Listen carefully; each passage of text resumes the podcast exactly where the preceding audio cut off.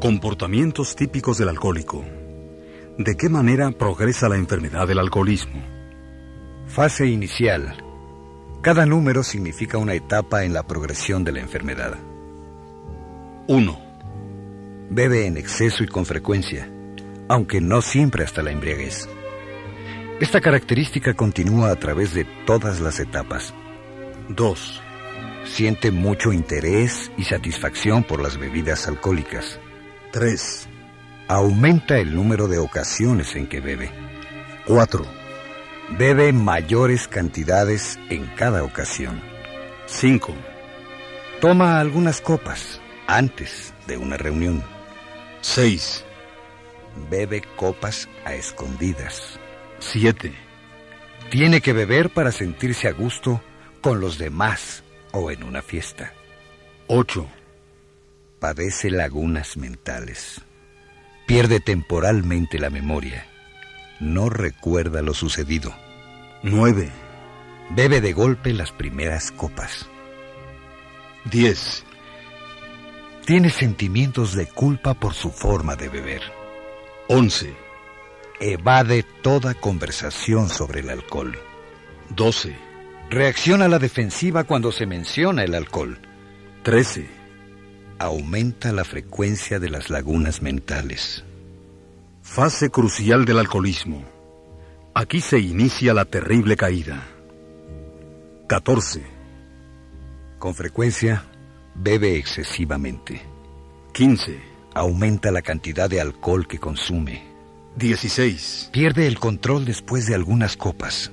17. Su conducta es extravagante y ostentosa. 18. Sus familiares y amigos le reprochan su manera de beber. 19.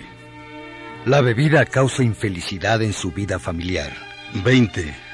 Racionaliza su manera de beber con excusas, mentiras y autoengaño. 21. Conduce en estado de ebriedad. 22. Humilla a su pareja en presencia de otras personas. 23. Olvida las prácticas religiosas. 24.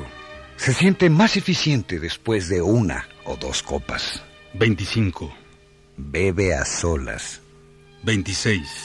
Su forma de beber le hace perder tiempo en el trabajo. 27. Dificultades económicas por su forma de beber. 28. Disminuye el campo de sus intereses. 29. Pierde la ambición. 30. Protege su abastecimiento y esconde las botellas. 31. Necesita una copa por la mañana para curarse la cruda. 32. Necesita beber más para lograr los mismos efectos. 33. Su reputación se ve afectada. 34. Toma cualquier tipo de bebidas alcohólicas. 35. Descuida el bienestar de la familia. 36. El deterioro moral es evidente. 37. Cambia estilos de beber. Bebe solamente vino o cerveza. 38. Deja de beber por algún motivo significativo. 39.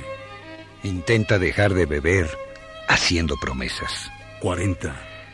Comete actos antisociales, se vuelve agresivo, discute, 41.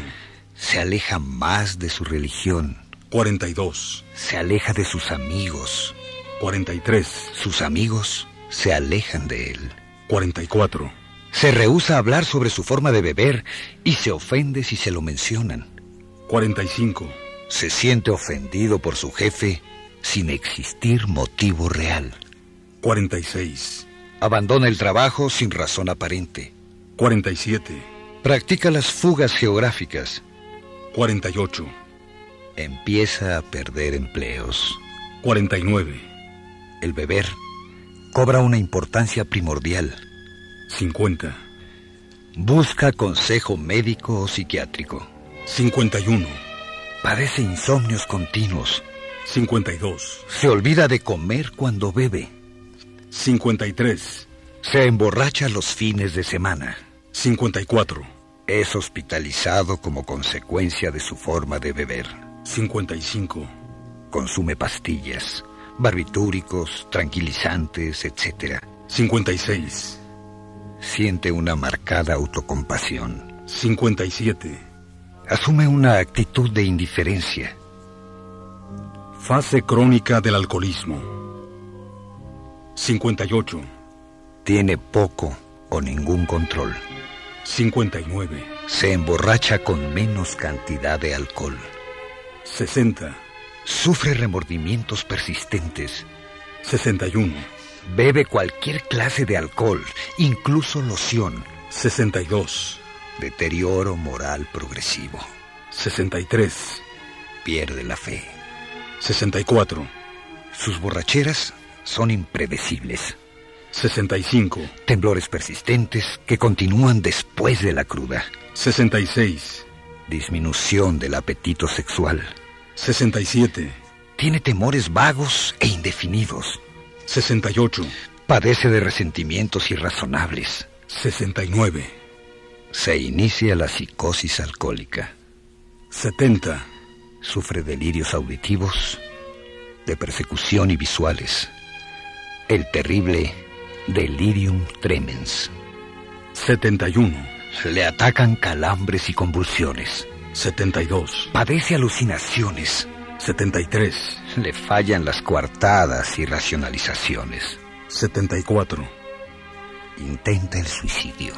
75. Internamiento involuntario en instituciones de salud. 76. Locura. 77. Muerte.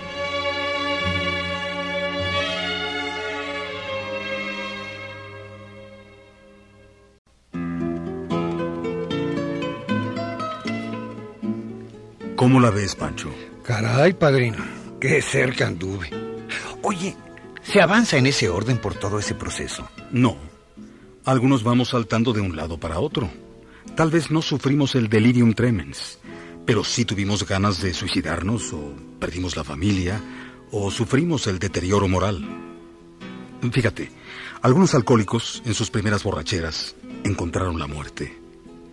Conocí a un muchacho muy joven que murió en un accidente por estar tomado y no tuvo que recorrer todo ese camino. El alcohol mata. No se anda con tarugadas. Oye, padrino, ya va a empezar la junta. Después seguimos platicando. ¿eh?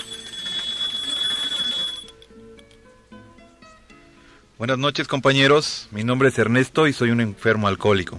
Vamos a dar inicio a una junta más del grupo Amanecer de Alcohólicos Anónimos con unos momentos de meditación sobre el problema que aquí nos reúne y que en mi caso personal es el alcoholismo.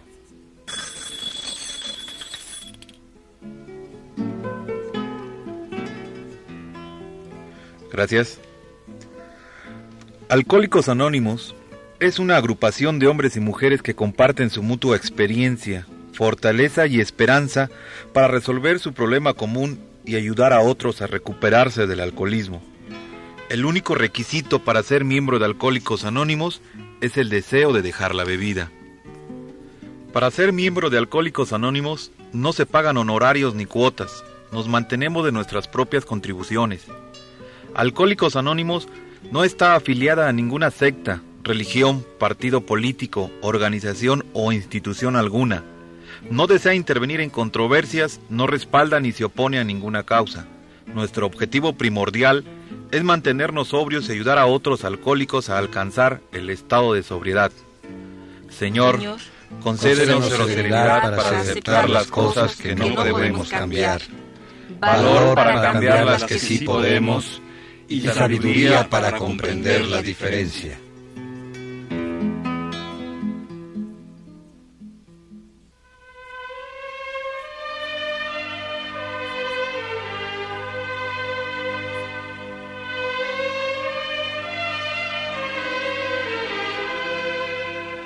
Compañeros, buenas noches. Me llamo Gloria. Yo soy una enferma alcohólica.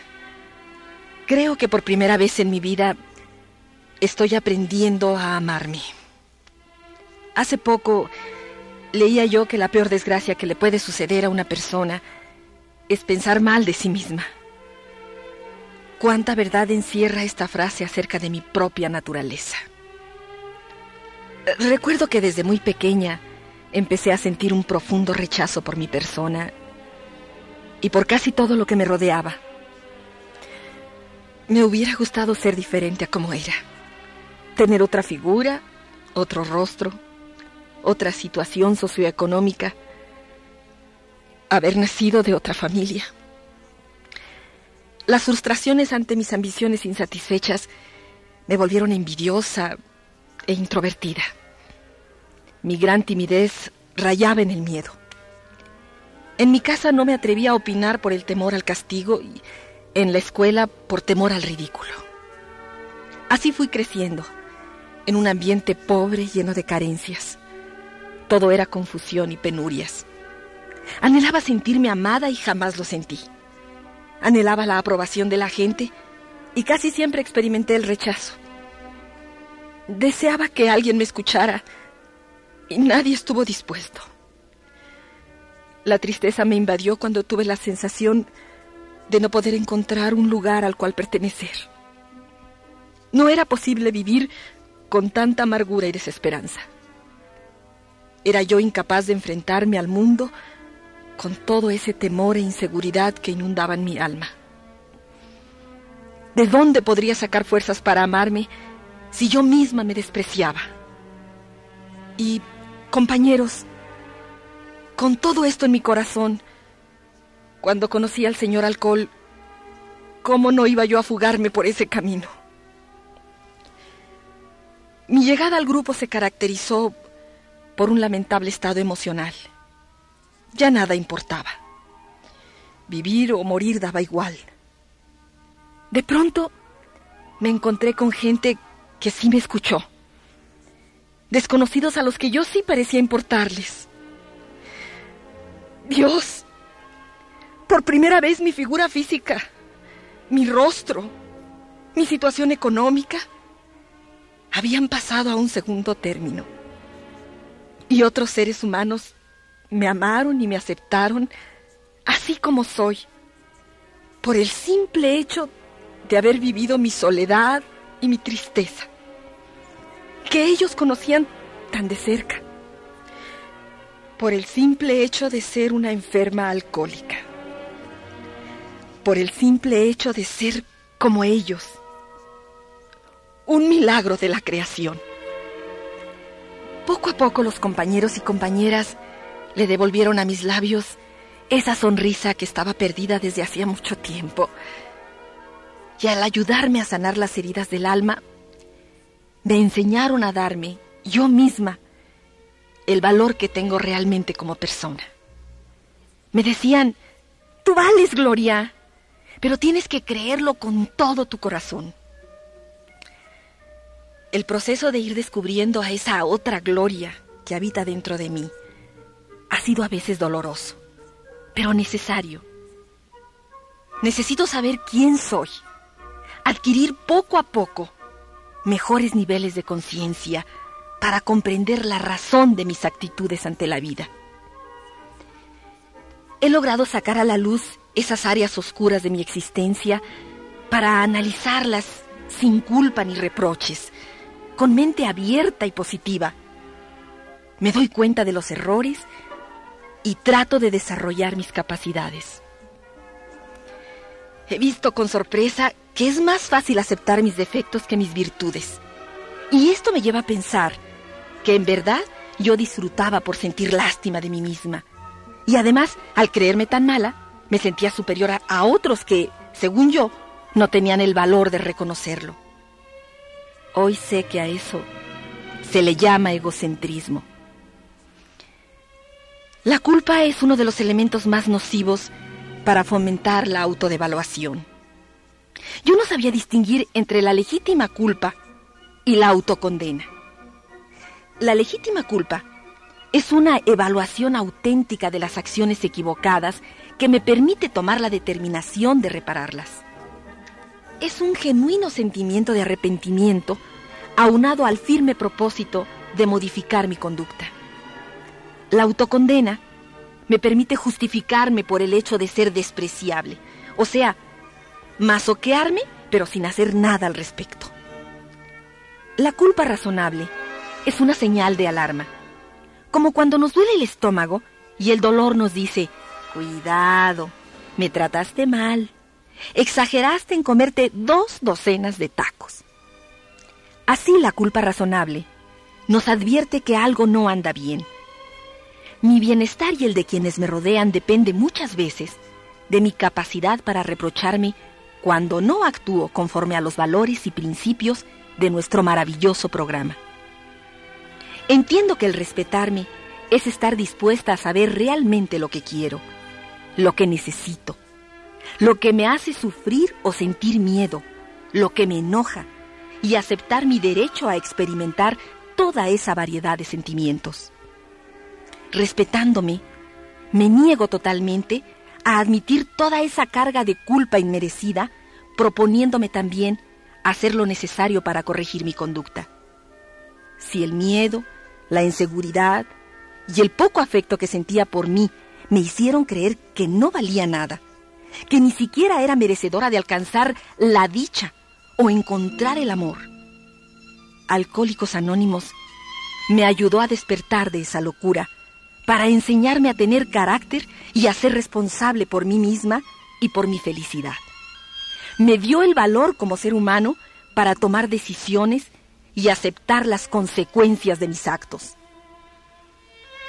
Gracias al programa, hoy vivo convencida de que la felicidad, la paz interna y la realización se inician con la autoestima, que son metas a conquistar porque no me van a caer del cielo. Solo así puedo llegar a tener una personalidad fuerte, cimentada en el amor, que me haga competente para vivir en plenitud y sentirme merecedora del éxito y de la felicidad.